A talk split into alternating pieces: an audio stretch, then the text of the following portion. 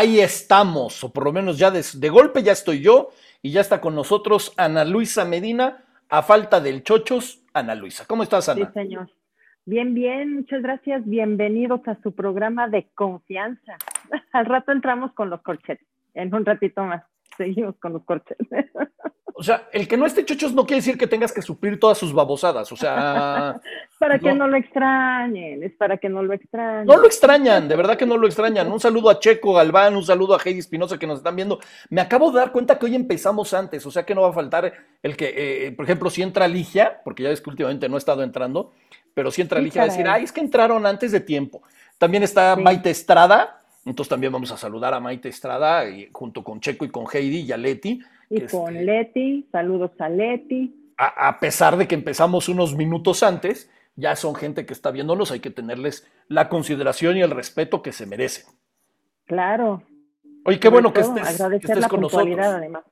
Al contrario, yo muy feliz, muy contenta, muchas gracias. Este, antes de que la gente pregunte. en clases de piano aquí, o sea que por eso se oye.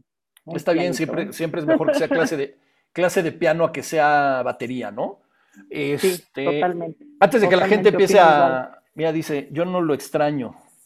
Estoy totalmente de acuerdo. ¿Cómo es? ¿Quién dijo que.? Este, el Checo, Checo, Galván, pues, no lo extraña. Pero ¿cómo? Pues yo tampoco. Es más, ¿a quién?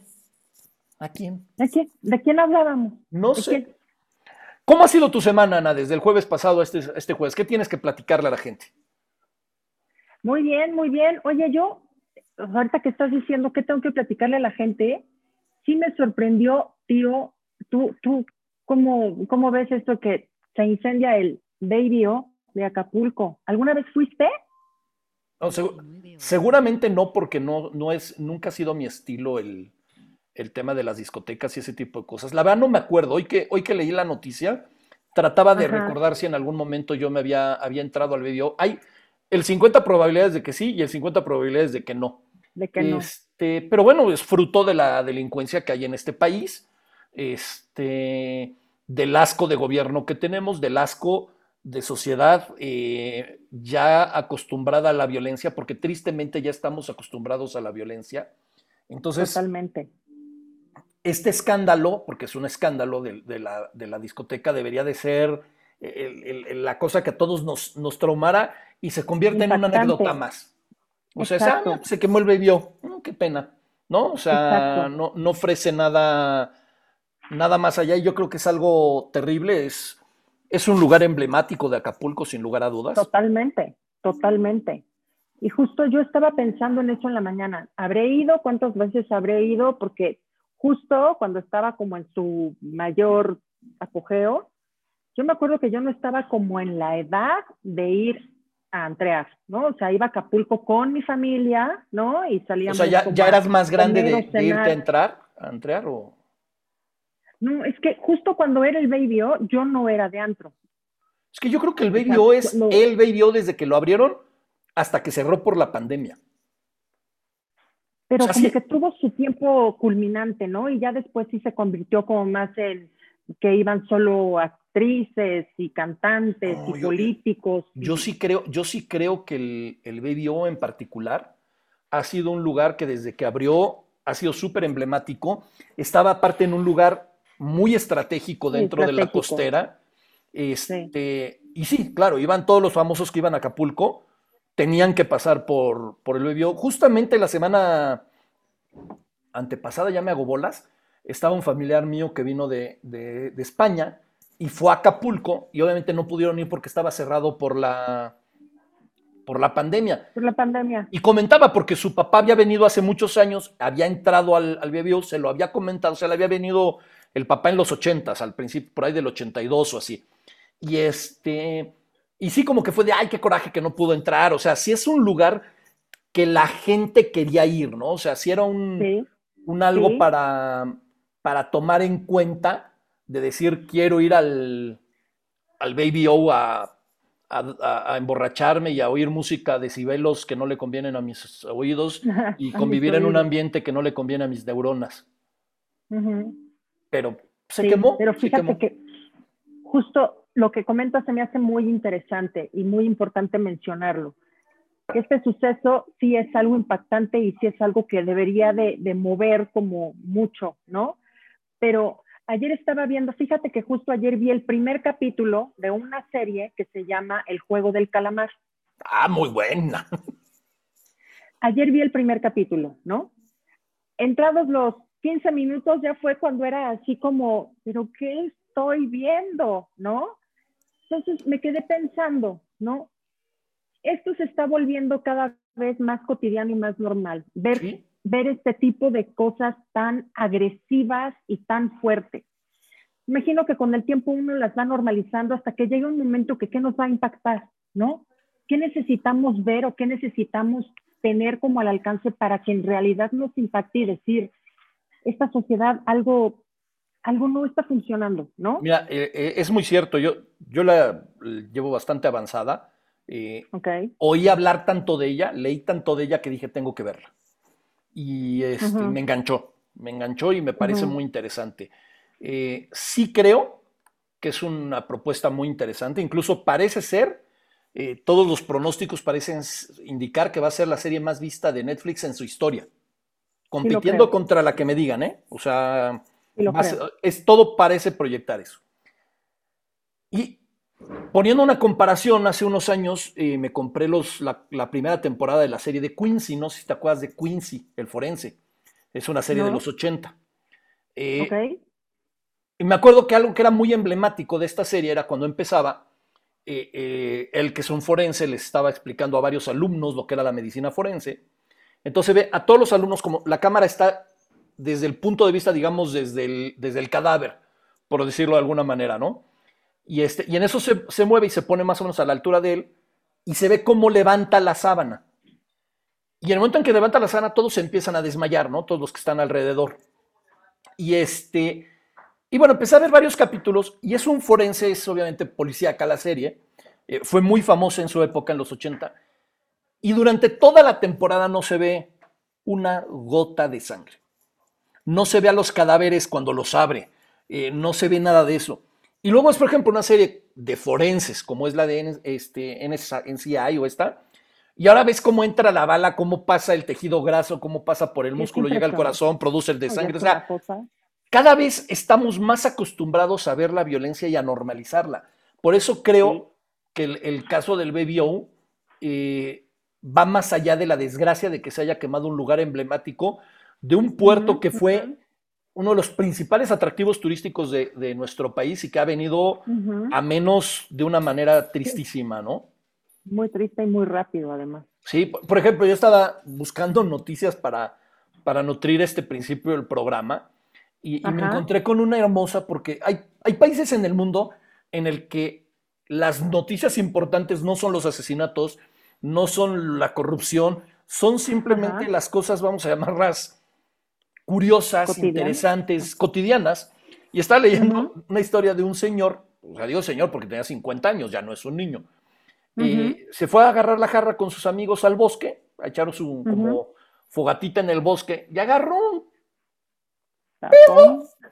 pero, de antonomasia. Y este, y de repente se, se, internó en el bosque. Y todos los cuates, pues, de repente ya fue de, oye, pues ya, ya, ya, y todos se fueron a sus casas y este cuate se perdió en el bosque. Nada que apareció. Y al día siguiente fueron a buscarlo a casa de su esposa. Nada. Y empezaron a irlo a buscar al bosque. Esto fue en Turquía. Ok, ok. Y este, ya ves estos, estas ciudades pequeñas en las que se une todo el pueblo y van todos, mucha gente, mucha gente buscándolo y de repente pues iban todos con linternas y cosas buscando por donde más o menos se habían imaginado que está este cuate y este, ya ves, ¿no? Todos preocupados, todos, hasta que uno de ellos se le ocurre gritar el nombre de este tipo, ¿no? No me acuerdo el nombre, Juan, por poner un ejemplo, ¿no? Juan, Juan, y de repente grita, aquí estoy, aquí estoy, y estaba con la gente que estaba buscándolo a él. O sea, él en su jarra vio que había gente que estaba buscando gente. Y se unió. Se unió a la búsqueda. Y cuando empezaron a gritar, dijo, pues yo aquí estoy. Y fue de, güey, te estamos buscando a ti. O sea, la vi y me pareció fascinante la historia, precisamente porque al compararla con esto es cómo hay lugares en donde la nota es algo tan simple, tan divertido, tan... Y no tienes que caer a una desgracia como la BBO y que la gente la ve tan normal. Exactamente. Eso es, eso es lo que me, me, me, impresiona. Pero bueno, hoy vamos a hablar de un tema interesante, Ana. Dile a la gente de qué vamos a hablar hoy.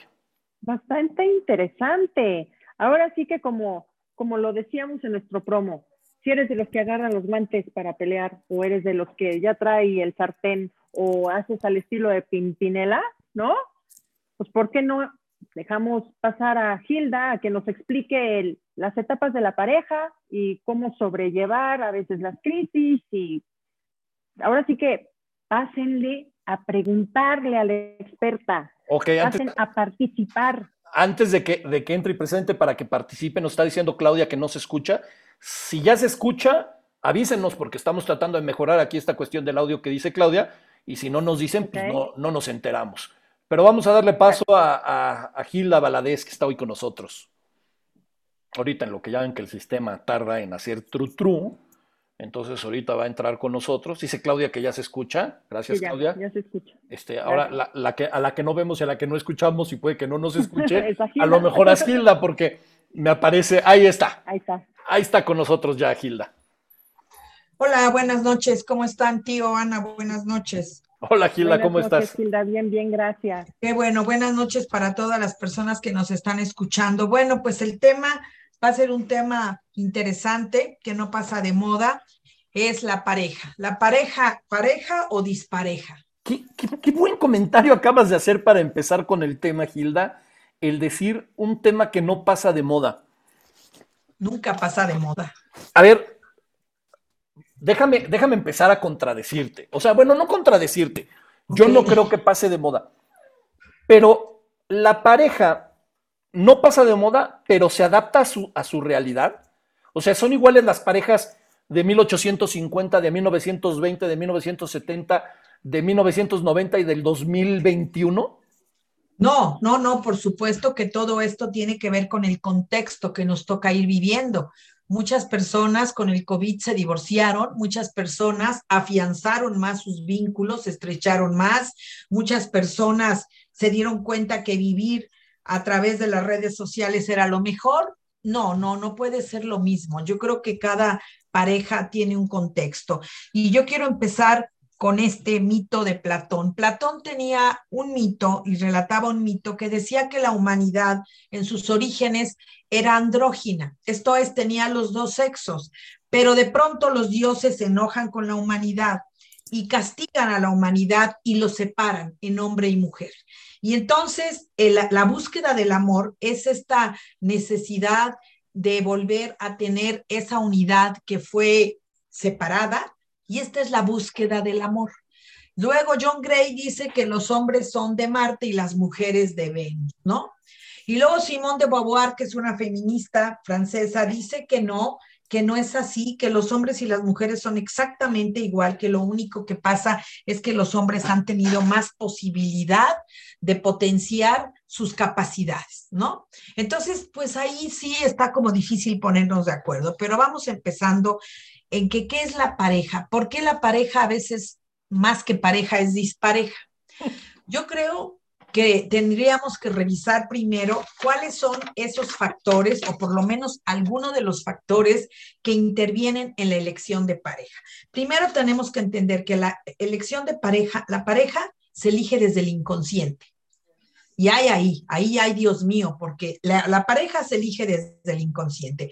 Entonces, lo primero que a veces es el atractivo físico, que la persona lo ve guapo, aunque nadie le encuentre la belleza, ¿no? Aunque le digan, ¿por dónde lo viste? O sea, este, el atractivo físico. El atractivo psicológico, que es uno de los rasgos de carácter que nos enganchan más, son todas esas cosas que le ponemos al otro que pensamos que nos van a dar que nos van a resolver y que eso no va a suceder ni remotamente. Y eso tiene que ver con esas heridas que todos tenemos, heridas de la infancia, en donde nos hizo falta a cada uno diferentes cosas y que de manera un poco ilusoria depositamos en que la pareja no lo va a dar, ¿no? Es ese atractivo que paradójicamente luego es lo primero que nos desenamora, porque primero decíamos que era muy alegre, y muy disparador y después decimos que es despilfarrador y que es el payasito de la fiesta, ¿no? Aquello que nos enamoró, de pronto ya no, no es, no, es lo que nos decepciona. El atractivo axiológico, los valores. Las parejas que tienden más a estar juntas son aquellas que sus valores son parecidos. Por ejemplo, alguien que ama la vida, que ama los animales, pues no puede estar con alguien que le gusta la cacería o que le gustan los toros, que lo ven como arte, o las peleas de perros, ¿no? Por ejemplo. Y luego el atractivo sociológico. Esto implica la clase social, el nivel económico, el nivel cultural y hasta la religión. Porque al principio, pues bueno, un cristiano puede estar con un judío o viceversa, pero después empiezan a, cobrarse las facturas de todo esto. Entonces, pues creo yo que tendríamos que aquí involucrar algo que nadie contempla y que es importante. Nosotros nos encontramos con ciertos personajes en nuestras vidas únicamente para aprender. Ah, caray. Eso es súper importante. Claro, por ejemplo, a veces una mujer no sabe poner límites y de pronto encuentra a un hombre intrusivo que no la respeta y como ella no sabe poner límites, pues ese escenario se va a ir poniendo cada vez más agudo. Hasta entonces la mujer no aprenda a poner esos límites, ¿no? Porque al final del día los límites son amor. Los límites, los papás les ponen a los niños límites, duérmete a tal hora, lávate la boca, quítate el uniforme llegando del colegio, lávate las manos. Esos son límites en una etapa formativa.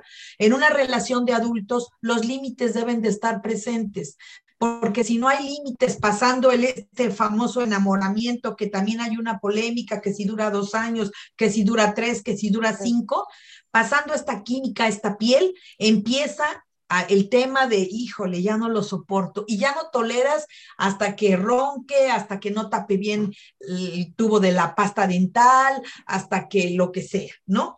Entonces, sí es importante entender que hay una intención de estar con alguien para que tú aprendas y para que también el otro aprenda.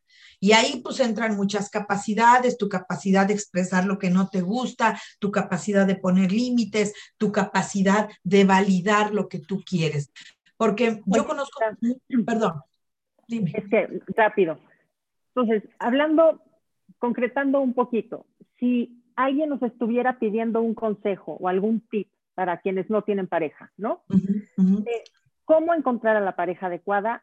Podríamos decir que para poder vivir en pareja, pareja, antes de llegar a tener la pareja y decir, estoy muy mal, entro en crisis, voy a terapia, podría decirse que es mejor tener una terapia antes de para que en lugar de que busques a través de tus heridas y tus carencias, busques a esa otra mitad complementaria sin que tenga que sacar lo peor de ti? ¿Podría ser? Claro, yo alguna vez platicaba con un padre que casi me excomulga y yo le decía que así como obligan a los jóvenes a tomar ciertas pláticas antes de casarse, tendrían que invitarlos, no obligarlos, a que tomaran algún tipo de coaching, eh, desarrollo humano o algo así, para que cada quien sanara sus heridas que trae y no le pusiera expectativas enormes al otro o a la otra y pudieran llegar más completos a una relación. Porque antes había la media naranja y tú tratas de pegar dos medias naranjas y nomás no hacen match. Porque son dos partes diferentes, son de diferente unidad. Aquí lo veríamos de diferente sistema.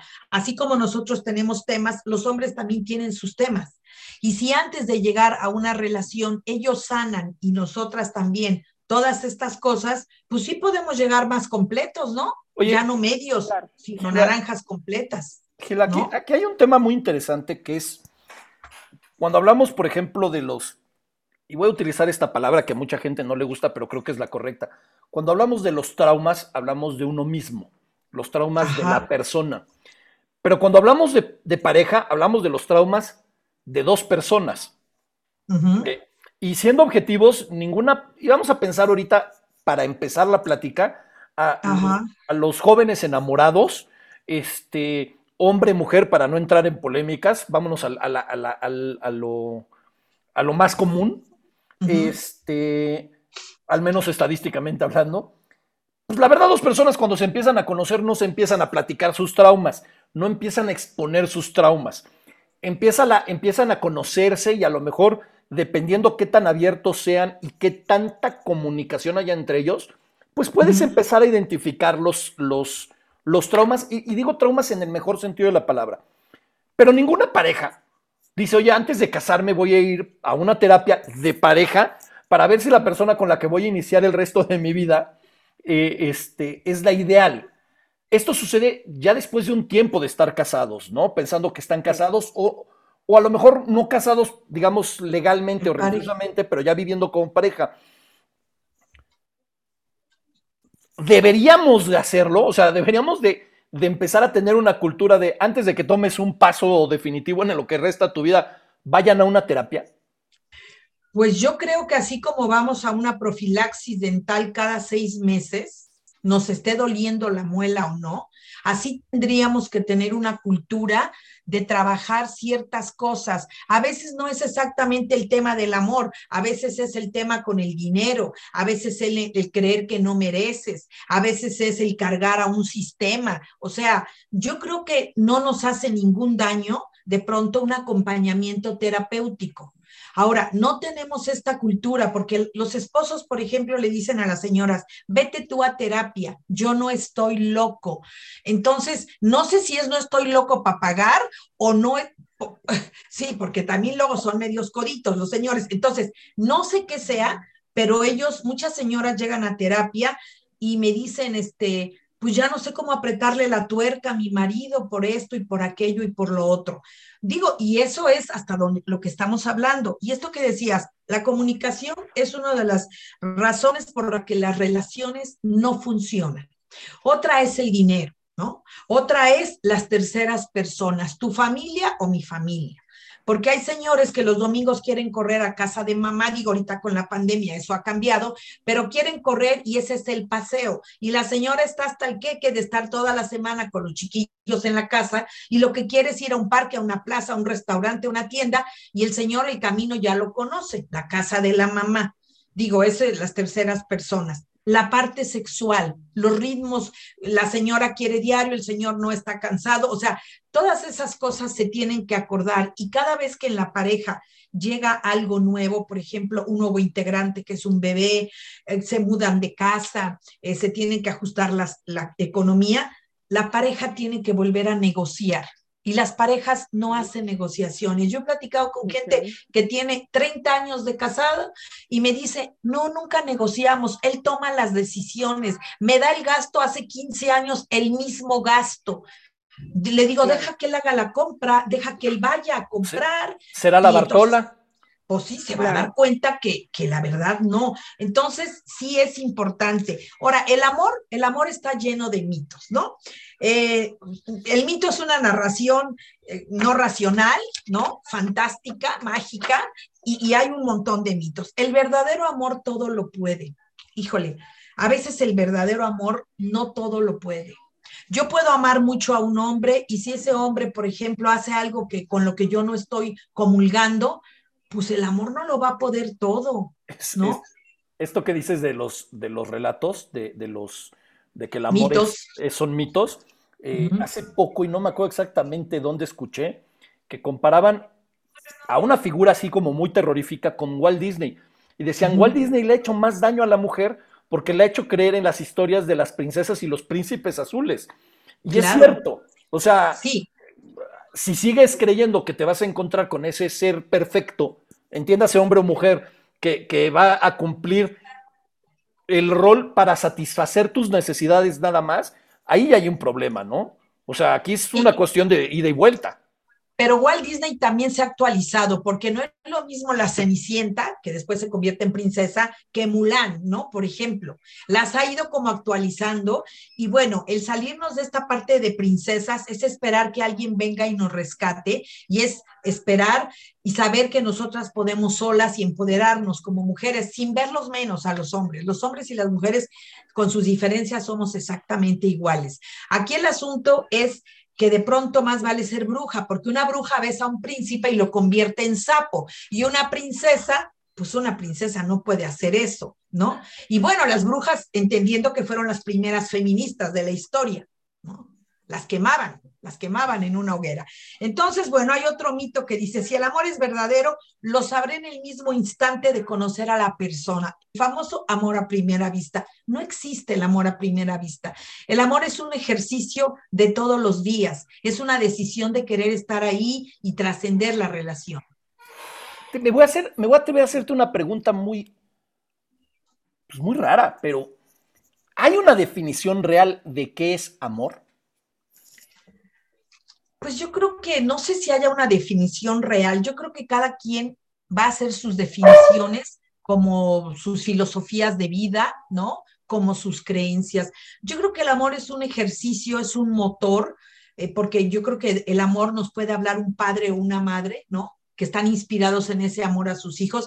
Es que sabes cuál es el tema de la pareja, que los, nuestros amores son condicionados no sabemos amar por amar, solo porque respiras. Lo condicionamos, este, si te portas bien, te quiero. Y también a los niños los condicionan los papás. Si haces lo que a ti, lo que a mí me gusta, yo te quiero. Entonces el niño va interiorizando todo eso y cuando llega de adulto a una relación, trata de agradar al otro o a la otra. Y a veces nos perdemos de quiénes somos porque no le mostramos, déjate que le hablemos de los traumas o no, no mostramos quiénes somos realmente. Yo he conocido gente que echa ajos y cebollas en cada frase y cuando está conociendo a alguien, habla con una propiedad que Carreño se podría quedar congelado, ¿no?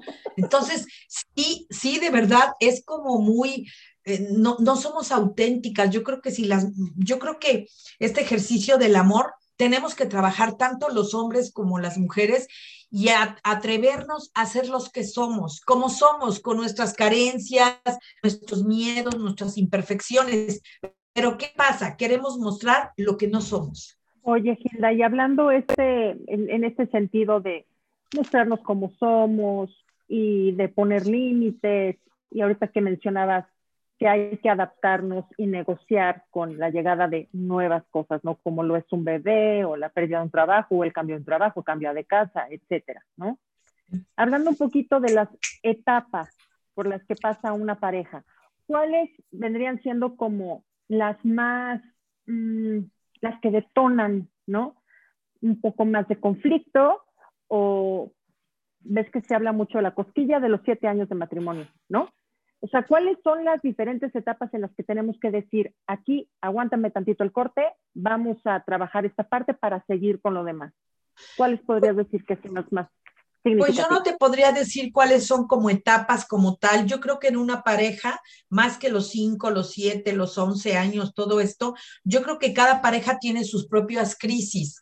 Porque mira, vamos a suponer que el señor tiene un trabajo muy bueno, están sanos, están bien, pero de pronto él empieza a tener una crisis existencial porque se siente inquieto con la asistente nueva que llegó, o viceversa, también la mujer, ¿no? Hoy la mujer está en un ámbito laboral. Entonces, eh, no creo que se atrevan a hablar de esto y ahí empieza una crisis. Ahí empieza un movimiento fuerte. Entonces yo te podría decir, la primera etapa es cuando llega el primer hijo, la segunda etapa es cuando la mujer se olvida de sí mismo y deja de perder atractivo para el Señor. No, pero yo creo que las parejas tienen sus propias etapas y tienen que ver primero con sus vidas individuales y después con sus vidas en, dupla, en pareja, ¿no?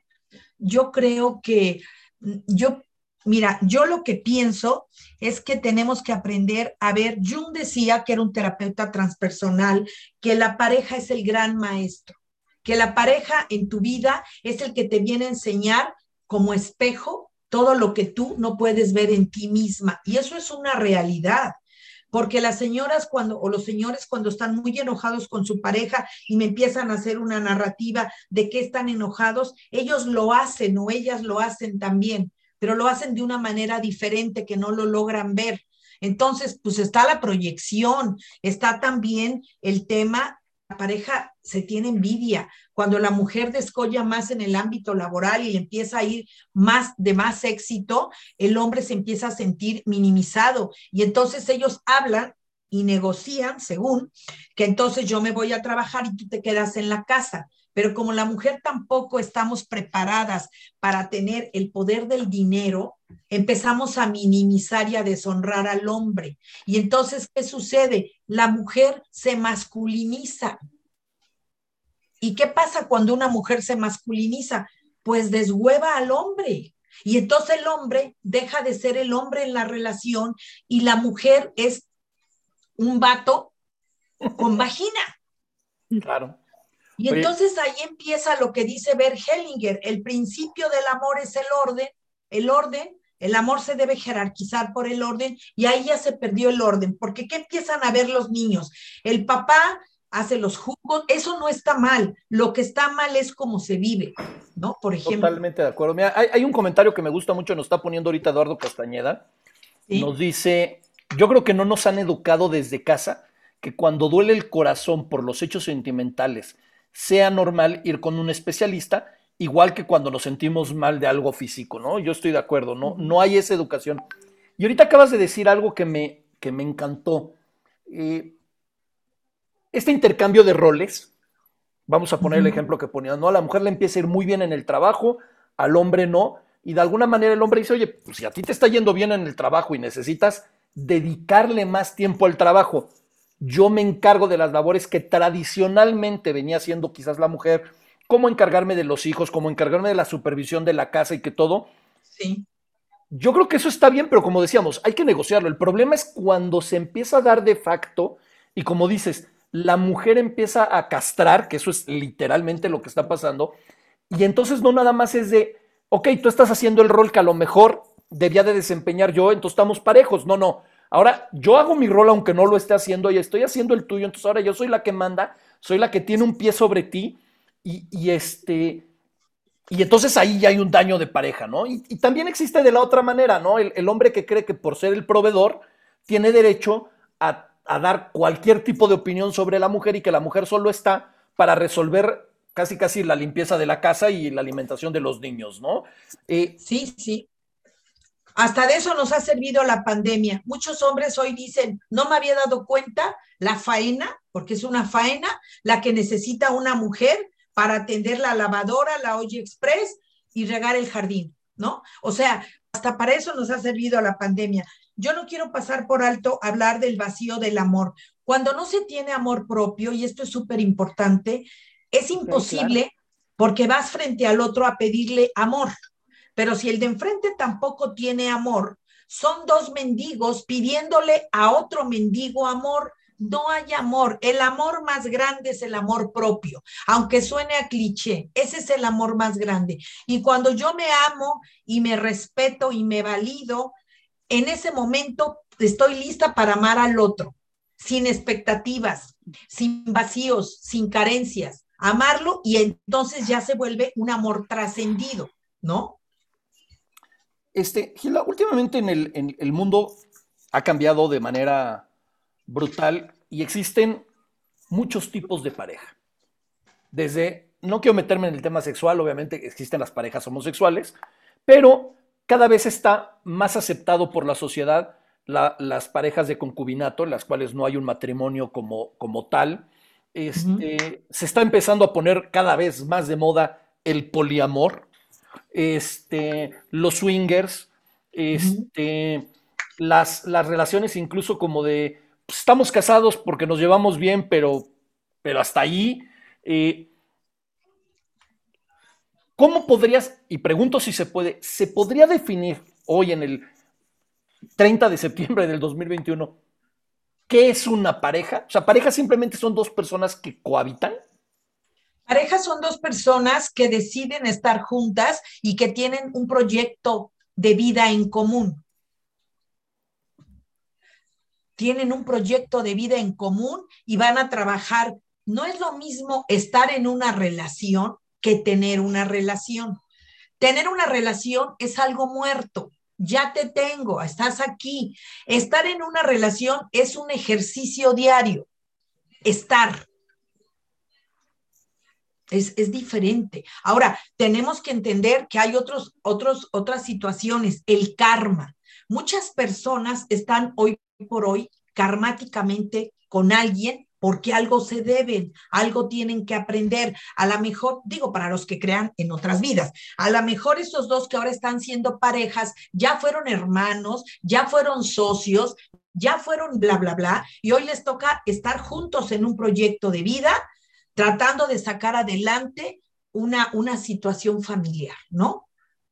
Y luego si a eso le agregas el árbol transgeneracional que nos pesa tanto hoy por hoy y que sabemos que si mi abuela, mi tía, mi mamá y sepa Dios cuántas atrás tuvieron una relación en donde nada más estaban, porque ahí, ahí las pusieron en la foto vestidas de novia, híjole, pues este, de pronto te sorprendes ver generaciones que están sin estar, son presentes, ausentes, ¿no? Entonces yo creo que sí, necesitamos trabajar primero como individuos para después poder decir, vamos a trabajar tú y yo y vamos a ver qué logramos hacer. Esto que tú manejabas de yo conozco personas que llegan a terapia y me dicen, es que mi marido quiere, me ama tanto que quiere filmarme con su mejor amigo, este, haciendo el sexo porque eso lo va a excitar. Le dije, mira, ese güey ni es su mejor amigo, ni te ama tu marido, porque digo, son parafilias que van surgiendo o de pronto personas que me dicen, yo soy bisexual. Ay, o sea, no llega hasta allá mi conocimiento. Es una persona que decide tener una práctica sexual tanto con un hombre como con una mujer, pero no existe el término así como acuñado, como digo, yo tengo mucho respeto por la gente de una preferencia sexual diferente, pero todavía está ahí como que la puedo lograr entender. Pero ya trisexual y poliamor o todas estas cosas, híjole, pues ya este, para mí son sospechosas, muy sospechosas, ¿no? Dime, Ana. Oye, Gilda, mencionabas el proyecto de vida para que se dé una pareja, ¿no? O como definición de una pareja. Pero ¿qué pasa cuando estos proyectos de vida cambian? O cuando este proyecto de vida que tú tenías en un inicio tiene que modificarse por alguna situación. Digamos, mi proyecto de vida es mi familia, ¿no? Y formar una familia, los hijos, etcétera. Pero pues resulta ser que pues, a la larga los hijos se van. ¿Qué proyecto de vida queda en la pareja? O sea, ¿se van modificando? ¿Tienen que ir cambiando? ¿O cuál es el proyecto de vida ideal para que una pareja viva largo tiempo? No hay ideal porque lo ideal se queda en la cabeza, Ana. Creo que el proyecto de vida para que una pareja siga junta cuando los hijos ya dejaron ese nido vacío, porque ahí es donde muchas parejas voltean y se deprimen y dicen, ¿qué hago con este que son 40 años, 50 juntos y ahora que ya no tenemos que pelear por los hijos o por la educación o por los límites o lo que sea? Ya no tenemos de qué hablar. Esa pareja no se preocupó por salvaguardar esos espacios en donde nada más entran dos, ¿sí? Y eso le pasa a muchas parejas. Yo creo que más que, que, yo creo que el trabajo que se tendría que hacer es que la pareja no se debe perder de vista como pareja, que sí se tienen que tener un tiempo para irse a tomar un café, para irse a un parque. Digo, ahorita a lo mejor no hay cines, pero para irse al cine, al teatro, esos espacios los deben salvaguardar por mucho trabajo, por muchos hijos que haya. yo y, rescatas parejas así. Yo he tenido parejas que están a punto del colapso y les digo, una vez a la semana se van a ir los dos, quién sabe con quién dejen al chiquillerío, pero se van a ir y van, y entonces es como ir a la línea del tiempo, es como regresar y retomar muchas cosas que los llevaron a decidir si eres tú, si eres tú el indicado o si eres tú la buena, ¿no? Este, yo creo que eso no se debe perder nunca. Oye, Gila, bueno, déjame hacer comentarios. Claudia dice, ahorita que mencionamos todo esto del, poliamor y esto, eh, dice Claudia, ¿de verdad? ¿Eso está de moda? Dice, híjole, yo vivo en mi cueva, este, qué fuerte, prefiero una relación solo de dos. Y luego te dice que qué padre la definición que diste de pareja. Eh, y luego por aquí nuestro querido pollo estereotipo eh, hace una pregunta muy interesante. Dice, ¿y si se tiene un proyecto de vida entre tres personas, no es viable? No entiendo bien la pregunta. Yo creo que Puede tener un proyecto de vida con una y con otra, pero de tres, ¿cómo es la pregunta? O sea, él, por lo que veo habla de, que puede haber un proyecto en el que haya tres personas y que las tres tengan un proyecto de vida, las tres juntas. En común. En común. O sea, vamos a suponer dos mujeres, un hombre, dos hombres, una mujer. Obviamente no, no estamos hablando de hijos, ¿no? Estamos hablando de, tres eh, individuos independientes. Pues yo creo que esto me recordó Almohada para tres, no sé si se acuerdan aquella película donde salían las islas griegas maravillosas y era un hombre que tenía dos mujeres y las amaba por igual y las disfrutaba en todos sentidos y pues hacían sus tríos, no nada más proyecto de vida. Ahí ya decidieron irse a vivir juntos y tener una vida pues afectiva juntos los tres. No sé si es a lo que se refiere. Sí, porque después dice, dice, tres personas que deciden estar en una relación juntos los tres, eh, la combinación que quieras, como dice, ¿no? Puede ser dos hombres y una mujer, una mujer y dos hombres. Pues mira, yo creo que en esto no hay bueno, ni hay malo, ni hay, si a él le funciona, pues yo creo que si le funciona y lo hace sentir pleno y lo hace sentir y está muy hablado y muy todo establecido, pues, ¿qué podría yo decir? ¿no? Yo, le, yo le diría, primero consigue una y ya luego vas por la segunda, ¿no? Como si fuera tan fácil además, pero, pero bueno, es, lo que existe. Ah,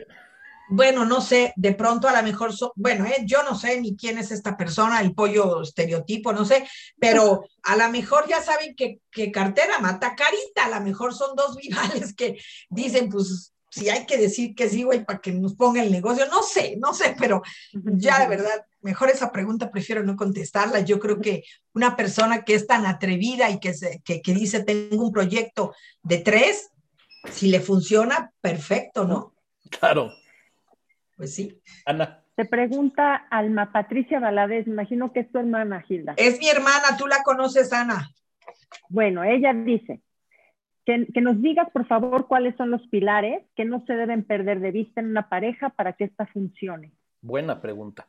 Bueno, pues sí, como es terapeuta de decirle, voy a meter un piecillo ahí, ¿no? Está, echándote un pialecito a ver si lo agarras. Y a ver, pues mira, yo creo que, no sé, yo creo que cada persona debe tener su, su punto de vista, pero para mí el respeto, el respeto es algo vital el, este, la honestidad, ¿no? Que la persona sea tan honesta de que cuando las cosas van cambiando o, van por otro camino lo diga. Este, yo creo que la capacidad de expresar, porque yo no sé ustedes, ustedes están chabones, pero yo sí me he encontrado algunas parejas en mi vida y de pronto no sabes ni qué sienten, ni qué piensan, ni por dónde va, porque no expresan. Yo creo que para mí es muy importante el sentido común, porque el más ¿no? ausente de los sentidos, el sentido del humor, porque yo creo que la vida se tiene que tomar con humor y hasta estas decisiones que a veces son dolorosas. Entonces, no sé si haya como tal pilares, yo creo que cada persona le da el soporte de la manera más óptima a su relación, porque a lo mejor si yo no toco el tema sexual y alguien, para alguien es muy importante, por ejemplo, el tema sexual, va a decir, hey, güey, te está faltando este pilar, la sexualidad activa, ¿no? Por ejemplo, para mí esas son el respeto, la honestidad, la capacidad de, pues la capacidad de, de estar maravillándote, porque una relación tediosa es terrible, ¿no? Da hueva, pues. Debe, debe haber una, una chispa siempre, algo que, que llene de tu día de color, no sé. Mira, aquí también, por ejemplo, complementando lo que dices, Mau Soler dice comunicación, respeto y confianza. Que, la comunicación? yo creo que confianza más que confianza regresaría al tema que usaste de honestidad, ¿no? La confianza se gana. y la confianza solo la vas a tener si hay honestidad. Claro, solamente es, la única forma de adquirirla. Y nos dice, nos dice, este, ¿cómo se llama? dice, no, dice Mausoler, dice, dar cariño por medio de la comida, por eso yo cocino. Esa es una buena, sin lugar a dudas. Sí, claro, también es importante. Claro, dice, dice Beatriz, Beatriz Salgado, ¿cómo le hace uno para estar en pareja sin invadir al otro? Pues yo creo que estar en pareja, justamente, y para ser una pareja pareja, tienes que darle sus tiempos al otro. Yo creo que conforme pasan los años y cohabitas con alguien, vas conociendo cuándo te tienes que separar un poquito y cuándo te puedes acercar. Hay gentes, por ejemplo, que estando en una pareja, en una relación de pareja, les cuesta trabajo este, expresarse. Entonces, si yo ya conozco que a esta persona no le gusta, yo me retiro cuando está en duelo. Me estoy ahí, pero sin estar invadiéndolo, ¿no? Este, si cuando un hombre está temeroso de que lo quiebren del trabajo, pues yo le digo, todo va a estar bien, aquí estoy para cuando me necesites. Y no estoy ahí encima de él dándole de besos y de arrumacos, porque a lo mejor en ese momento los hombres cuando, yo me he fijado que los hombres cuando tienen una preocupación, algo que les llena su cabeza de atención, no tienen tiempo para jaladitas románticas, yo me he dado cuenta. Y en todas las mujeres de pronto queremos que nos enseñe su romanticismo. Ahí yo creo que una buena pareja es, aquí estoy y a estar, pero no estar encima, pues, ¿no? Yo creo que eso te lo da el cohabitar con alguien, pues, ¿no? Conocerlo. Sí, nos, nos hacen comentarios interesantes, dice Marta Lascano, dice, cuando los hijos ya no están, duermes más, ya no cocinas y te reencuentras. Y Emma de la Huerta hace un comentario muy interesante, lo que platicábamos hace un momento de, esta inversión de roles. Dice, cuando una pareja decide invertir los roles por los motivos que sean, creo que los externos, y entre paréntesis pone familia, amigos, son los que tienen temas y critican sin saber. Y creo que es muy cierto, y ahí es la pregunta, ¿cómo saberle poner límites, no a la pareja, sino a los que te rodean con relación a tu pareja? Este, yo creo que en el momento que tú le das el lugar a tu hombre o a tu mujer, los demás ya saben que deben andar muy calladitos y muy cuidadositos de sus comentarios. Porque la primera vez que me quieran decir, oye, y tu flaco, tu alto, tu chaparro, tú, te voy a pedir respeto y no sé de quién me estés hablando y te das la vuelta y no te vuelven a decir nada. Pero si tú te vuelves eh, cómplice de estas burlas porque estás enojada, porque anoche no te dijo que te veías muy bonita con sus calcetines sin, sin resorte y tus tubos, pues bueno, entonces, y de pilón traías una mascarilla para el acné, bueno, pues entonces, ¿sabes qué? No puedes ser cómplice, tú tienes que honrar al hombre. Y eso también es bien importante. Si nosotros no honramos al hombre que está con nosotros, nadie lo va a honrar. Que no lo honren los de allá, a mí me vale madre, con toda honestidad. Yo tengo que honrarlo porque al honrarlo a él, me estoy honrando yo. Y aplica igual a la mujer. También igual a la mujer. Porque mira, cuando una relación termina, te vienen a hablar hasta el tamaño del pene que tenía. A ver, no, no me platiques de eso ahorita, porque al hablarme mal de él, me estás hablando mal de ti. Pero las mujeres, como nos enojamos y nos ponemos bien trompudas, de pronto hasta decimos cosas que no tendríamos que decir. Yo creo que si yo empiezo respetando al hombre o, el hombre a la mujer, nadie, y bueno, ahí sí también hay un ejercicio de male madre, porque ¿estás de acuerdo que no le va a gustar a todo mundo de tu familia, a tu mujer, o tú les vas a gustar a la familia de ella? Bueno, pues en, mi, caso sí. En mi caso ah, sí. Ah, bueno, tío, pero es que bueno. Es que bueno. Pero es, un, caso excepcional. es un caso excepcional. Ahorita, ahorita lo que decía sí es muy cierto. A mí, una de las grandes, entre muchas, pero una de las grandes enseñanzas que me dejó mi papá, un día me dijo, precisamente hablando de relación de pareja, dice, cuando alguno de tus amigos o algún, alguien que conozcas rompe con su pareja, quédate callado. Dice, porque uno entra como Jesús Redentor y sale como Cristo crucificado. Claro, porque ellos se arreglan luego y tú ya dijiste, no, si ni tenía nalga, tenía las patas flacas, le olía la boca, no tenía léxico, y de pronto ya regresaron y bolas, cañón. Pues bueno. Y este, mira, dice, dice Mau Soler, dice, entré tarde al programa, pero mis respetos a la invitada. Excelente. Muchas gracias.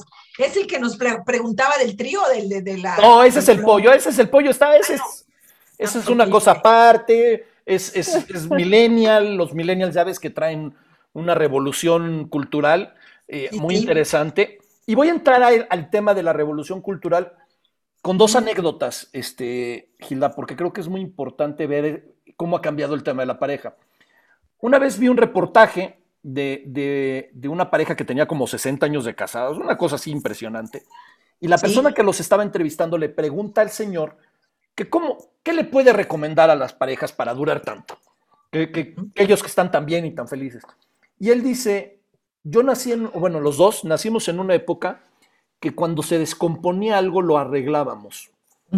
Hoy cuando algo se descompone, lo tiras y te compras algo nuevo. Desechables. Es desechable. Y yo creo que eso influye mucho. Y la otra anécdota le pasó a, mi esposa, aquí en, donde vivimos. Estaba paseando con el perro, eh, se hizo amiga de una señora, la señora tenía una nieta y un día vinieron a la casa. Y cuando entran a la casa ven una foto mía y de, y, de mi esposa juntos y le pregunta a la niña, pero realmente sorprendida, le dice, ¿es tu marido? Y le dice, sí, y le dice, ¿y todavía viven juntos? O sea, ya para una niña ver una pareja que seguían viviendo juntos, ya no era lo normal. Y sí. Tanto ha cambiado, o sea, ya es tan común el, desechar a la pareja, el, no funciona, acabamos y se acabó. Ya estamos ahí. Yo creo que más que estar ahí, mucha gente desde antes de casarse ya escucha de los adultos. Acuérdate, si no funciona, hay abogados, ¿no? Este, ya desde antes, ya no hacemos el ejercicio, la chamba eh, de, de, permanecer, de estar, de echar toda la carne al asador. La pareja, mira, yo ya ahora quiero verlo desde un punto de vista álmico, espiritual. Tu alma elige todas las experiencias de vida que tú debes vivir para aprender, lecciones evolutivas que has dejado pendientes. Entonces el alma elige a Juan Pérez que sea tu pareja, porque con él vas a aprender a, llegar a acuerdos, a poner límites, a ser paciente, a ser tolerante, a ser aceptante con, con lo que no te gusta, porque a lo mejor la mujer tiene unas faltas de ortografía espantosas y, y tú eres exactamente puntual en la ortografía. Y entonces es un aprendizaje igual para nosotras, ¿no? Entonces, y nosotros viéramos como, como esa parte y fluyéramos con que es el alma la que elige las vivencias para que yo siga aprendiendo, creo que seríamos más flexibles, seríamos más aceptantes, pero no, llega el ego, que es un tema, el ego, y llega el ego y te me la aconseja. Pero ¿por qué te vas a poner de tu parte si él no pone? ¿Tú por qué sí? Y, el ego llega y te mal aconseja. Y sin embargo, hay un principio que dice, el que más tiene, más da. Y si tú tienes mayor conciencia que para algo estás con esa persona, pues te toca dar más. No quiere decir que seas permisivo y que permitas cosas que no son correctas, pero sí tienes que saber qué me está enseñando esta relación. Y no quiero dejar pasar por alto los celos. Los celos no creamos que son parte del amor. Los celos es únicamente un mensaje muy agresivo del que cela de que está cosificando al otro. Considera que es de su propiedad, como lo puede ser mi botella de agua o como lo puede ser mi blusa, y cree que es de su propiedad y al ser de su propiedad, él puede o ella puede decidir. Los celos son enfermedad. Ya hay clínicas para celotípicos para personas que se tienen que internar a atenderse de celos. El tema de celos es terrible y nada tienen que ver con el amor. ¿no? Oye. Pues hay muchas cosas, amiguitos, pero yo no sé, la pareja y el dinero, bueno, eso es todo un tema, ¿no? No, no, ese es un tema. Ahí vas a decir algo, Ana. Sí, sí, hablando de estos temas, o sea, justo lo que decíamos, ¿no? De que ahorita pues ya es más fácil decir hasta aquí, termino, corto por lo sano, que seguir eligiendo estar con la persona, ¿no? Porque al final de cuentas creo que el, estar en pareja es por elección, ¿no? Y por convicción de decir quiero, como lo decía Leti Borboya, el querer, querer, ¿no? Pero, ¿en qué punto? O sea, ¿qué es lo que podemos ver para identificar cuando ya no hay retorno, cuando ya la cosa se desgastó y por más que yo quiera querer, pues es que ya no hay de dónde. ¿Cuándo nos damos cuenta de esto? Cuando tienes la suficiente capacidad de conocerte como individuo, como persona, cuando sabes que ya no estás feliz, que esa persona ya no te inspira, cuando sabes que ya no hay para dónde echarle, aunque tu alma haya elegido a Juan Pérez, tú ya no sientes absolutamente nada, ya se te ve la cara gris, ya tu mirada está siempre triste, ya no estás motivada. Ahí es el tiempo de cerrar y eso es algo también súper importante en las relaciones, cerrar ciclos, agradecer quedarte con el aprendizaje, honrar a la persona y dejarla ir. Porque sí, hay veces simplemente se acabó. Si tu relación estaba fincada únicamente en el atractivo físico, pues las mujeres tendemos a engordar, la celulitis, todas estas cosas, pero a ellos también les pasan cosas, ¿no?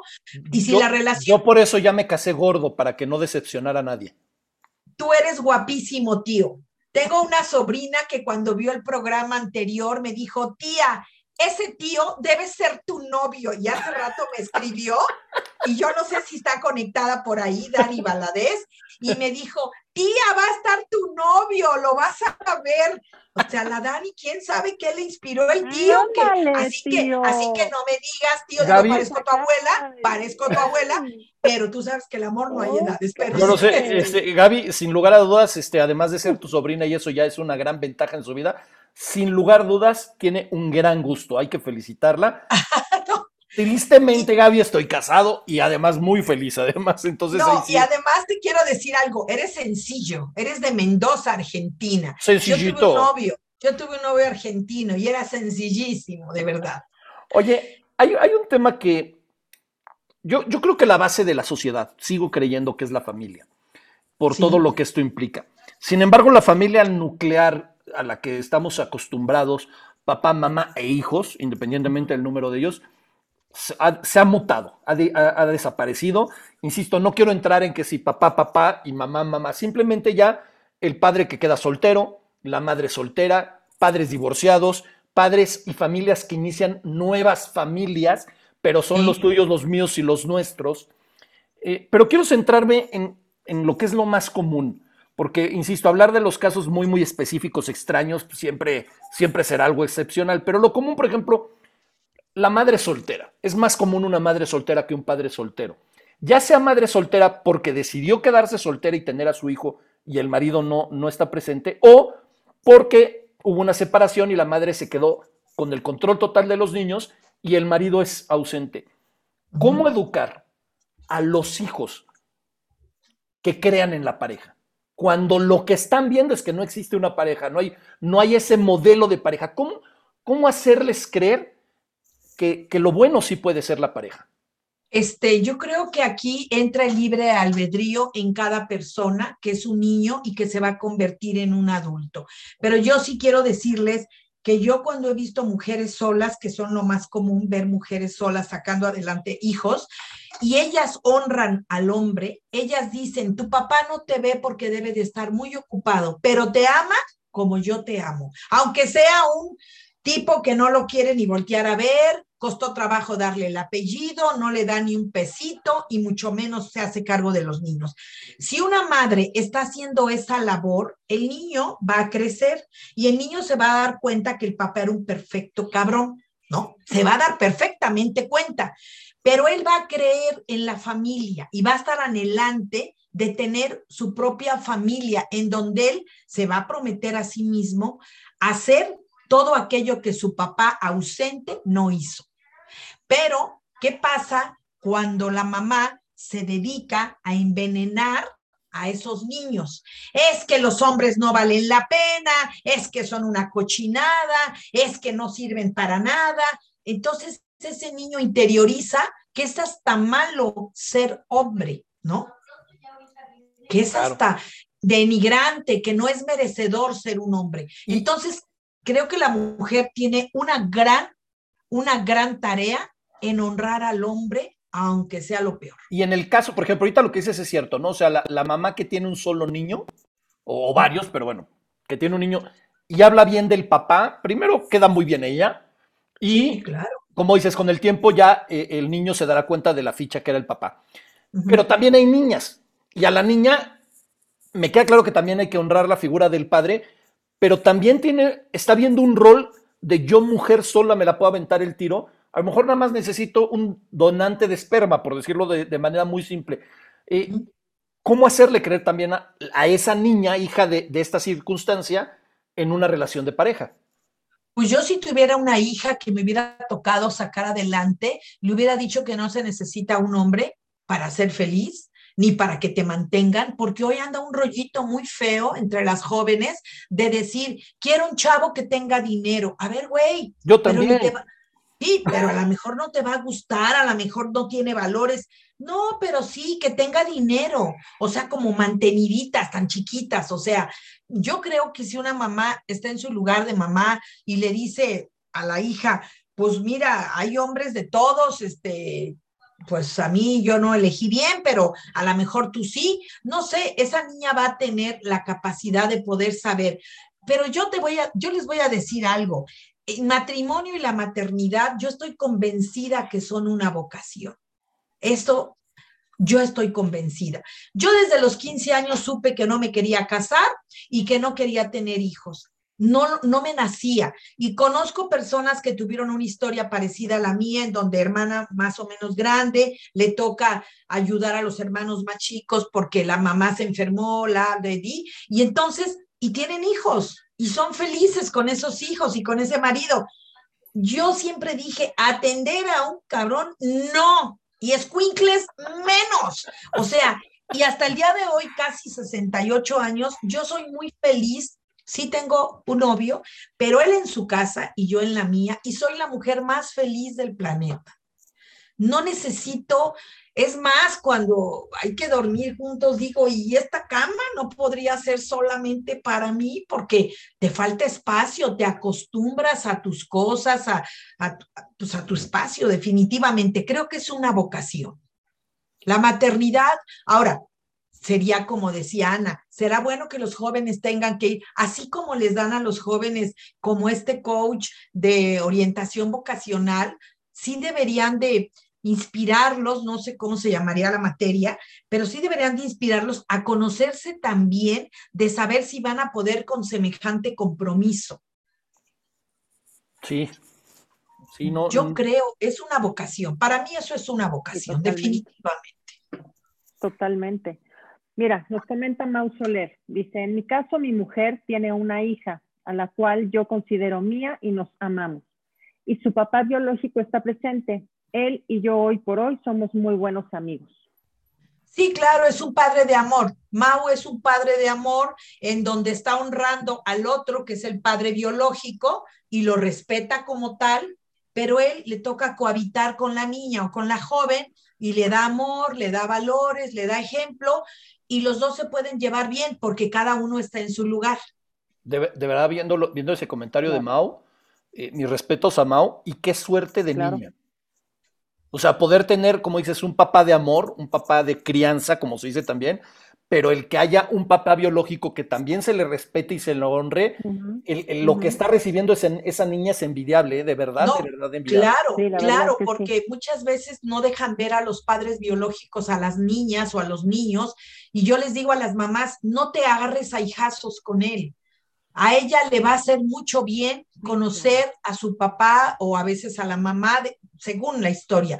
Pero sí, este joven es el que hizo así un comentario del de la triada no, ¿verdad? No, no, no, no, no, ese era el pollo. Ya quedó atrás. Ese, Ay, ese, pollo. Ese, es el pollo y no, no, se atreve a decir nada después de eso.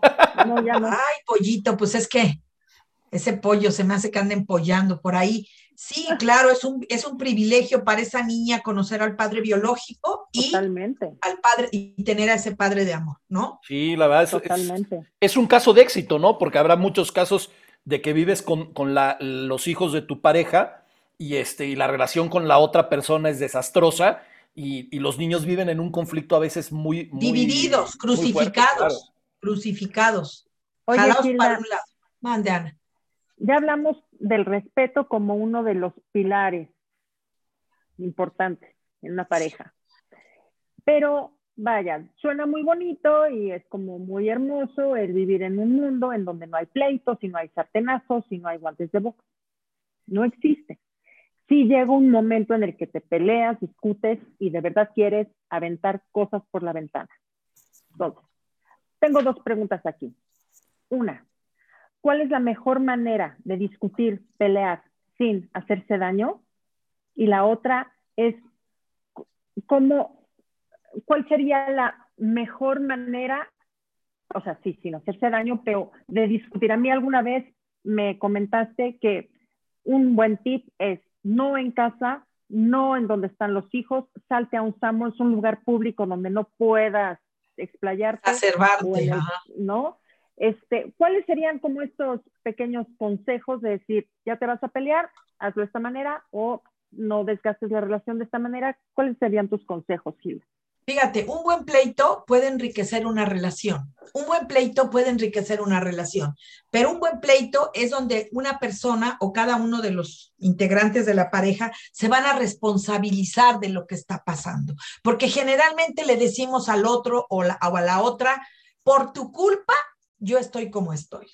Tú no me haces feliz, desde el pinche dedito, tú no me haces feliz. Y, y no, a mí me pasan cosas con lo que tú haces. A mí me haces, me yo decido sentirme así con que me, no me veas, con que me ignores. Esa es una buena forma de pelear. apropiarte de lo que a ti te está pasando con lo que el otro hace o deja de hacer. Este, es difícil. Yo alguna vez, o no sé si te lo dije a ti, cuando vamos a pelear en pareja, vamos a decir, a mí me pasan cosas que no me contestes un mensaje de WhatsApp cuando te veo todo el pinche metido en el WhatsApp, en línea. Claro.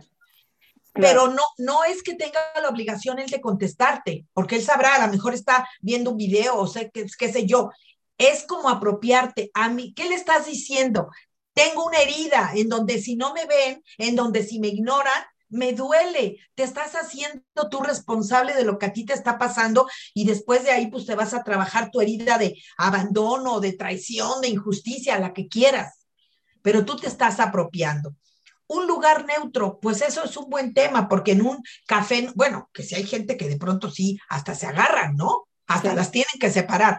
Pero bueno, un lugar. El ring no debe estar en casa, porque los hijos, uno cree, los, bueno, los papás o las mamás creen que ellos no se dan cuenta. Son niños, no tontos sí se dan cuenta. Y luego, luego van y dicen, te enojaste con mi papá, ¿verdad?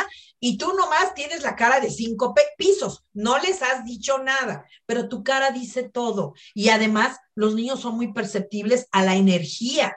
Tienen una gran percepción y la energía está pululando ahí con todo ese pleito y con toda esa situación. Entonces, yo creo que lo mejor es trabajar lo que a ti te lastima del otro, ¿no? Oye, yo, dado caso, ¿no es bueno que los, que los hijos también sepan que los papás pelean? O sea, no también es parte de, para que no crezcan luego con una idea de que en las parejas todo es amor y dulzura. No, claro que es bueno, pero que no se metan, que no agarren partido. Oye, mamá, que hoy que gritabas, pues se te salió, no te podías ir al Sambors. Sí, papá y yo estamos arreglando cosas que tenemos que arreglar él y yo. Vámonos. Ok, ok. Ya lo sacaste. Y puedes aprovechar y decirle, y si es por tu culpa, para que no te hagas ideas, ¿no? Para que ya no se, no empiece a hacer preguntas. Innecesario, tío, innecesario, aunque seas muy bello, eso es innecesario, ¿sí? Oye, este dice Laura Sendis, dice, qué gusto escucharte, Gilda Valadez Lascano, siempre un gran aprendizaje. Y Gracias, Laura. Daniela Valadez te manda muchos aplausos. Oye. Esa es la que dice que eres, que, que tía, ese puede ser tu novio, Daniela. Entonces yo le echo los aplausos a ella. Ah, este, Oye, Gila, yo alguna vez escuché una frase que me gusta mucho que dicen que discutir no es pelear. Eh, porque no, no forzosamente tienes que estar todo el tiempo de acuerdo con lo que diga la otra persona, y mucho, aunque sea tu pareja. Claro. Pero hay gente que no lo entiende y tu pareja puede no entenderle. ¿Cómo hacerle entender o cómo, más no hacerle entender porque no es que sea idiota la otra persona, cómo, cómo decirle a la persona que, que vas a contradecir o vas a estar en contra de algunas ideas o de algunas cuestiones pero que no estás buscando un pleito, sino que estás buscando simplemente pues hacerle ver cómo están las cosas, para que no se convierta esto en un pleito, pero sí en una sana discusión. Claro. es que es que a veces es que a veces las parejas debaten hasta por cosas que ni van a tener una resonancia en la relación, ¿no?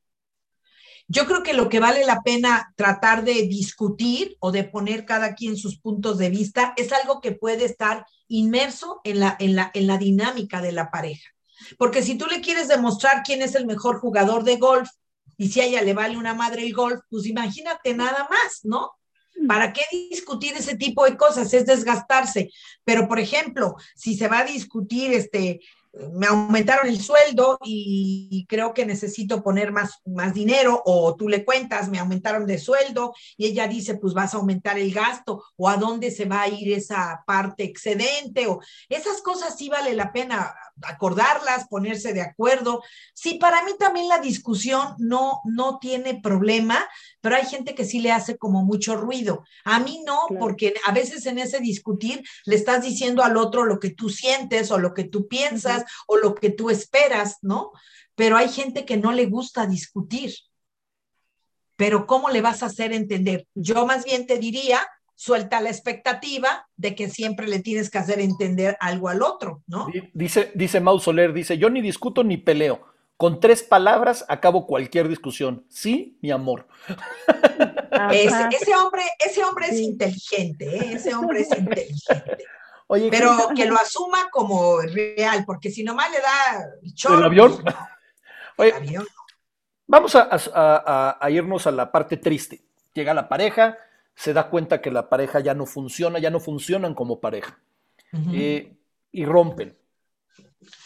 Y hay una situación que así como hay toda una lucha legal puede haber por un hijo, por los bienes y por todo esto, están los externos. Y los externos no entran en ningún juicio. ¿Cómo hacerle para las amistades? Porque hay amigos que son tus amigos desde antes de casarte, ella tiene amigas desde antes de casarse, pero con la relación y sobre todo si han avanzado muchos años, hay amigos que son, digamos que de los dos. De los dos. ¿Cómo, ¿Cómo, hacen ese, esa separación de amistades? Y las amistades, déjame hacer las dos, las dos preguntas. Una, la pareja, ¿cómo hace la separación de amistades, si se puede? Y luego, ¿cómo deben de proceder las amistades ante un divorcio?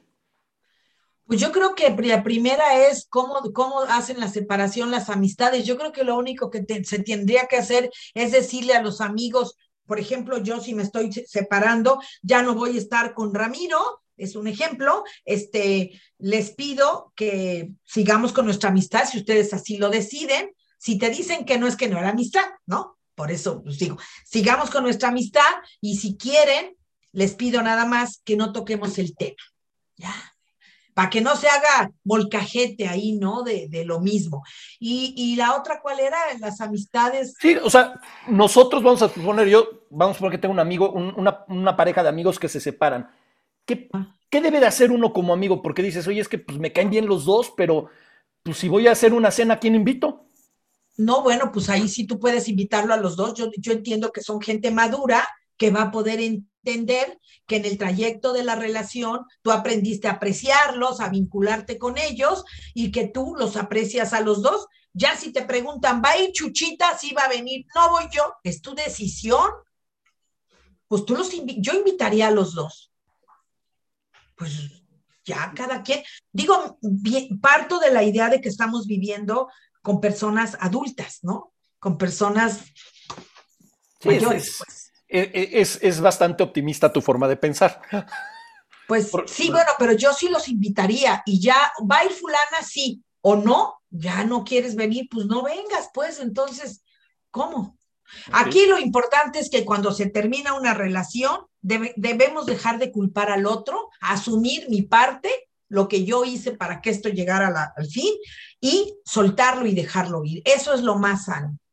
Se acabó, ya, porque a veces hay gente que sigue en un duelo por un divorcio desde hace 15 o 20 años.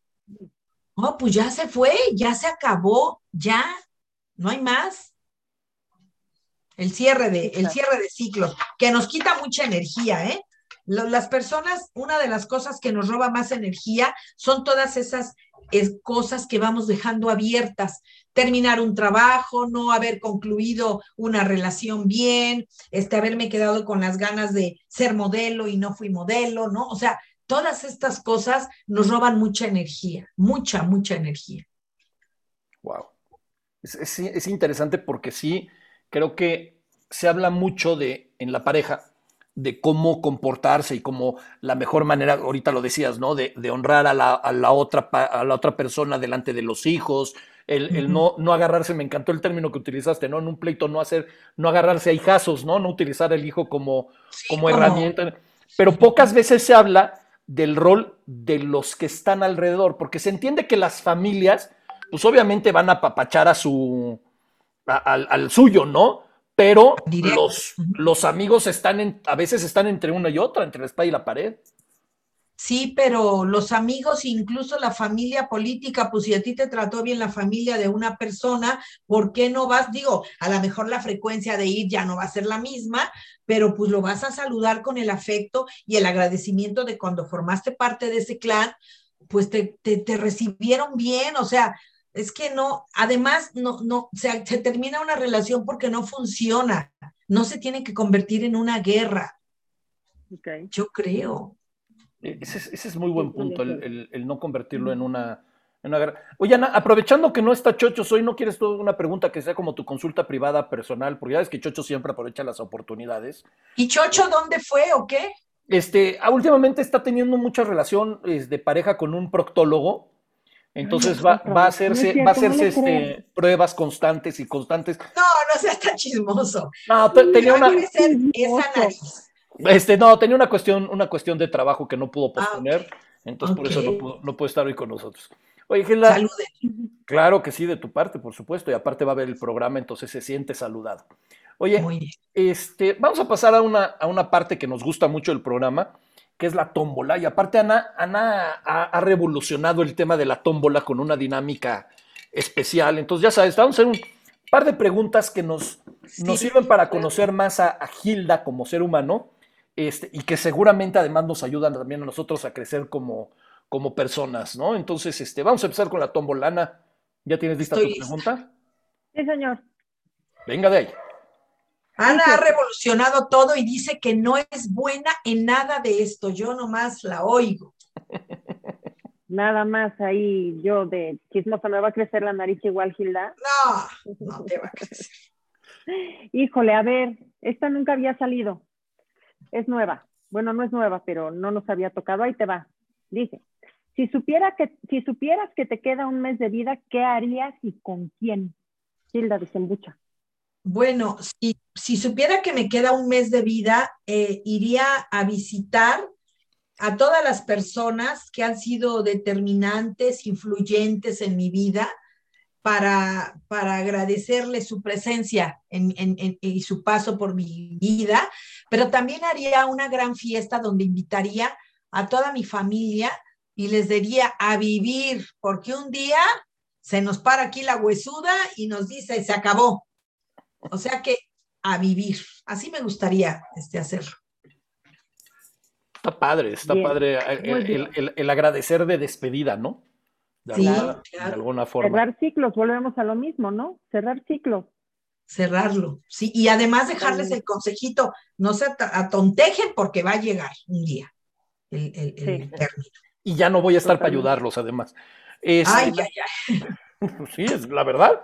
¿Pasatiempo favorito, Gilda? Pues yo creo que mi pasatiempo favorito hoy por hoy puede ser estudiar, es algo que, que me apasiona, me gusta, me, me gusta Acabo de terminar dos diplomados, este, mi relación con el dinero y transgeneracional y pareja y transgeneracional y ya decidí ponerme en orden y aterrizar todo para después elegir algo más. ¿No? Ah, pero yo por ahí vi que, que, tenías por ahí que ibas a hacer algo de, de, cuestiones cuánticas y no sé, ¿no? Sí. Ah, sí, claro, estoy preparando una constelación. Fíjense que estudié algo que, en, ese, en ese diplomado de mi relación con el dinero y me di cuenta que no nada más debemos ser productivos y debemos creer que merecemos. Me di cuenta que hay leyes específicas universales para el éxito. Me di cuenta que hay energías que tienes que detonar para el éxito y me di cuenta que hay poderes para el éxito. Pues, Entonces, perdón que te interrumpa, yo me acabo de dar cuenta que Estereotipos va a tener un programa para hablar del éxito con Gilda Valadez próximamente. Listo, listo, estoy lista. Pero sí, ya la terminé y me afané y, y ya está terminada. La constelación es hasta diciembre, pero ya la tengo terminada con dinámicas y toda la cosa. Excelente, excelente. Habrá que hablar luego también de constelaciones, ¿eh? Claro. Esa es un tema pendiente y también, bueno, tenemos muchos, luego me pongo a organizar. A ver, ahí va otra. Y Ana. Dice, ¿a quién sin importar profesión, nacionalidad, si está vivo o muerto, no importa. ¿A quién te gustaría entrevistar, Gilda? ¿A quién me gustaría entrevistar? Me gustaría entrevistar a Gandhi. A Gandhi, que es una revolución sin armas. A él me gustaría entrevistarlo. Qué curioso. A ver, veamos qué me, me salió. Oh, a ver, tío. ¿Practicas algún deporte? Sí, estoy haciendo aeróbicos. Este, la, este, este que se puso, estoy haciendo deslizadora elíptica y estoy haciendo algo que se llama esquí eh, aéreo, ya saben, ese que hace esquiando. Entonces cierro mis ojos y me imagino que voy esquiando ahí en la nieve y toda la cosa. Ay, eso está buenísimo. Sí, sí, este, y voy ahí. Lánzate con tu dinámica, Ana. Ahí te va. Creo que a Gilda no le ha tocado. No. Dice así. Yo voy a decir una palabra, una frase, y tú vas a, contestar lo primero que te venga la. Ah, me vas a hacer una asociación libre. Órale. Eh, no es tan libre porque las tiene muy, muy preparadas, o sea que no es tan libre. Análisis puro aquí, ¿eh? Ahí voy. Dice, corazón. Amor.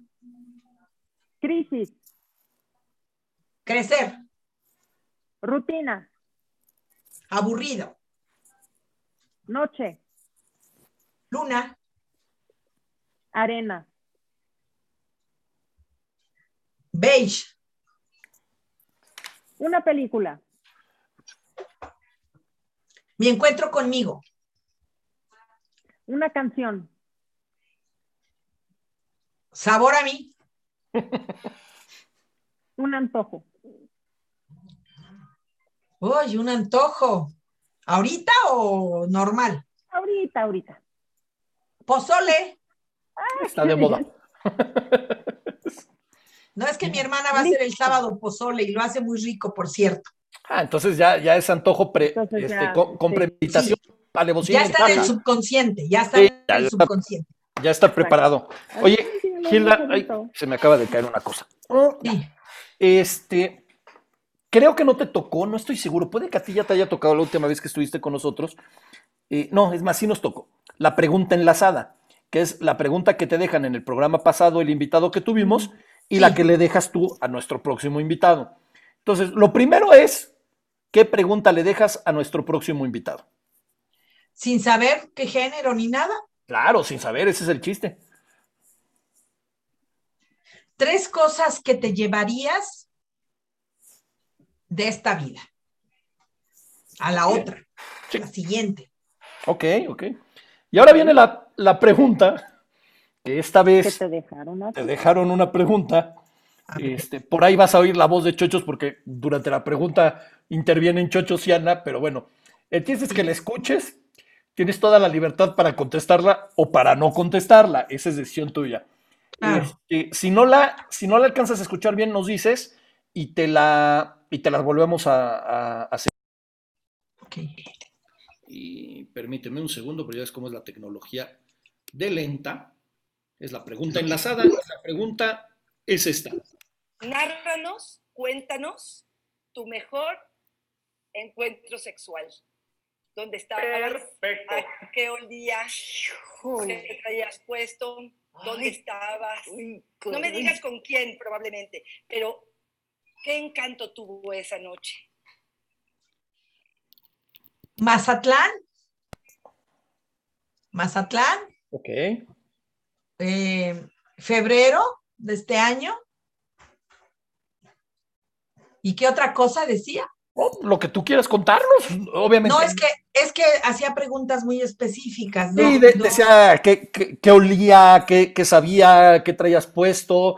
O sea, sí quería que fuera gráfica. el detalle. Ajá, sí, sí, sí. El detalle me lo voy a guardar yo porque esas cosas se guardan, se guardan en la piel pero eso sí les puedo decir, que, fue que a veces uno piensa, o yo pensé que ya había vivido lo máximo a nivel sexual y de pronto se hizo la magia. ¡Wow! Qué, padre la respuesta, porque si yo cuando la oí, digo, también tenemos que entender que la, pregunta venía de una sexóloga. la pues vi súper intensa, la vi, la vi. Este, pero me encanta, me encanta tu respuesta porque porque creo que también es, aunque es un tema sexual, creo que se presta mucho para lo que estamos hablando ahora, eh, para que no se crean las parejas que todo lo bueno ya pasó, sino que lo bueno depende de uno y está por venir, ¿no? O sea, claro. siempre. Y, yo creo que eso es bien importante, el, no dar por hecho que a lo mejor ya lo mejor de tu vida sexual ya pasó, o las parejas que tuvieron hijos, este, decir, es que como ya tenemos hijos, ya no podemos volver a vivir cosas nuevas. Y no solo en el plano, en el plano sexual, sino en cualquier terreno, ¿no? O sea, eh, retomando tu respuesta, creo que es un buen momento para decir, para que, y yo lo veo así, para que la pareja funcione, para que la pareja se siga, siga, se tiene que estar reinventando y tiene que estar viendo cómo mejorar en su realidad actual y con los pies en el suelo, ¿no? Porque también a lo mejor decir, no, mira, yo me imagino multimillonario dentro de cinco años viviendo en la costa azul con cuatro esclavos y este, tres meretrices aparte de mi pareja y lo que sea, pues es vivir en una locura, ¿no? reinventarse en la realidad que estamos hoy en día. Sí, yo creo que no podemos dar por hecho que ya vivimos en ningún ámbito lo mejor. La vida nos puede sorprender en el momento más inesperado y de una manera sumamente mágica. Sí. ¿Algún comentario que quieras hacer, Ana? Sí, aquí andan saludando a Gilda, felicitándola, Emma de la Huerta, que dice que muy fresco y divertido tu estilo, que le gustó mucho, excelente plática, dice Patricia Baza. Gracias, este, Gracias Alma Patricia, que también te sigue echando porras. Lena Frías, que dice que excelente programa. Como siempre, ha Gracias, sido una participación y que te, eh, su, admiración y respeto. Excelentes participaciones, las tuyas siempre, sí. Muy bien. Gracias, Ana. Pues muchas gracias a todas las personas que nos hacen favor de conectarse. Este, me gusta, me gusta participar. Eh, apenas el lunes estuve en un programa justo de Mazatlán justo allá, allá, se, allá, yo estaba acá, por supuesto, y este, y bueno, pues este, es interesante, y de pronto ya ves que hago mis face live, ¿no? De pronto ahí, este, con un doctor y una astróloga. A mí me gusta, yo creo que un regalo que la vida me da, porque la regalada soy yo, es poder sembrar una pequeña semillita en las personas que las inspiren a buscar y a seguir y a seguir y a seguir, porque esto se acaba hasta que se acaba, no antes, ¿no? ¿Tu, participación en Mazatlán fue en tele o en radio? En radio. Qué bien, qué bien. En, radio. Es un instituto, es un instituto de cursos virtuales multidisciplinarios que tiene su estación de radio. Entonces se llama Piensa Mazatlán y allá me invitaron y hablé de la voz del síntoma, ¿no? Mazatlán, y, por lo que veo es un lugar que conoces bien. Es... No, no, no lo conozco ah, bien. Digo, allá se casó, Fíjate que, qué paradójico y lo que son las sincronicidades. Uno de mis hermanos se casó con una mujer de Mazatlán y se casó allá. Y yo es la única vez que había ido. Y ahora que fui a este, este, a este paseo, a este reencuentro afectivo, amoroso, y este, y lo vi tan bonito y me encantó la comida porque cuando mi hermano se casó hace 30 años o no sé, algo así, pues yo ni me fijé en Mazatlán, como ven, pero ahora sí me fijé muy bien en Mazatlán. Yo, yo a Mazatlán fui hace como dos, en el 10, en 2019 fui a Mazatlán y este, y creo que es una playa y una ciudad que la gente del, del, centro de la República debería de conocer más. Estamos nada más acostumbrados a Acapulco, a Cancún y eso. Y está hermoso, está muy bonito. tuve, tuve la suerte de que me fui a comer hasta un extremo del, del malecón, a un restaurante que daba al malecón, a la playa. Y luego me fui caminando todo el malecón, todo el malecón, toda la tarde. Nos fuimos este, caminando un amigo con el que iba platicando. Y aparte que estaba muy bonito, muy a gusto, muy tranquilo. De verdad, creo que es algo que sí invito a la gente que, que pruebe otras playas aparte de las típicas. Claro.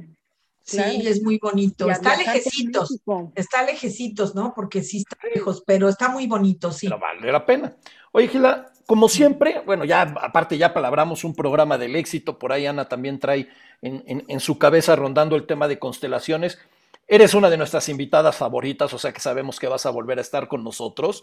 Gracias. Este, quiero darte las gracias por, por decir las cosas como son, por expresar todo tu conocimiento, podernos regalar tu conocimiento para, para el beneficio de todos nosotros los que tenemos la suerte de entrevistarte y toda la gente que, nos está viendo hoy, que, que, sé que se están llevando mucho, mucho de ti. Por ejemplo, dice ahorita Ivonne Alarcón Zúñiga, dice, me encanta ese placer de sentir que transmites.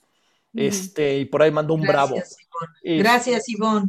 Yo, yo le quiero pedir a, la gente que nos está viendo ahorita en Facebook Live y a, la gente que también nos está viendo, porque este programa después va a estar en, YouTube, a la gente que nos ve en YouTube y a la gente que nos esté, nos vaya a escuchar en el podcast, eh, que si les gusta el programa lo compartan. El, objetivo de Estereotipos es poder hacer llegar este tipo de, contenido a más gente, porque los que ganamos somos los que los escuchamos.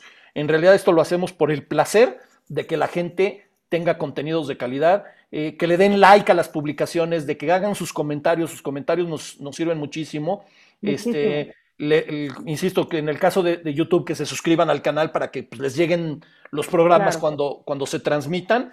Y, este, y una vez más, darte muchísimas gracias, Gilda. Muchas gracias, Gilda. Gracias a ustedes dos y bueno, también a, Chochos, aunque no esté. Les agradezco mucho que me permitan participar. Pensé que ya no me iban a invitar, tardaron mucho, mucho, mucho en invitarme. Pero bueno, sí, el tema, como dice Ana, de constelaciones es un tema sasazo. El tema de transgeneracional a mí me tiene muy impactada gratamente. Claro. Y también, este, pues el éxito tiene sus, tiene sus bemoles, el éxito, no crean que no. Entonces, bueno, claro, yo aquí lista, cuando ustedes me inviten, Ana, tío, este, les agradezco y a toda la gente que nos hizo favor de conectarse. No, nos, están, Perdón. Están pidiendo redes. Sí, redes sociales. ¿Dónde te encuentran? Podemos encontrar a Gilda ¿Qué hago? Pero, ¿dónde, ¿cómo escribo, Ana? O sea... No, no, nada más. decirlo así para... Por me llamo en, en, en, Facebook, me llamo Gilda Valadez Lascano, Gilda con Y, Gilda Valadez Lascano. Este, estoy con Ricardo Rocha en mis épocas mozas de joven. Este es mi foto de Facebook. De perfil. Y bueno, sí, es mi foto de perfil. Y luego ¿Qué otra cosa les digo? Pues nada más o cómo, no tengo más redes sociales. y si necesitan tus datos para, para a lo mejor tener alguna sesión o algo, pónganse en contacto con nosotros y nosotros de manera ya personal se los hacemos llegar para no, no, no se estén publicando a lo loco por todos lados. Claro. Sí, ok. Mucha, ah, bueno, pues así Gilda Valadez, Lascano, y este, y ahí estoy en la foto, y yo con todo gusto ahí me pueden me pueden, este, me gusta mucho dar los buenos días y las buenas noches, aunque a veces ando ocupada, porque me gusta mandar cositas. Fíjense que antes yo mandaba nada los buenos días y una vez una se escribió y me dijo, Hilda, yo estaba a punto de suicidarme y al leer tu imagen que mandaste este, con esas palabras, lo pensé y lo repensé y decidí que no. Y luego otra vez un muchacho me contactó y me dijo, oye, me pude despedir de mi papá gracias a la publicación que diste con los buenos días porque yo estaba muy enojado con él, bla, bla, bla.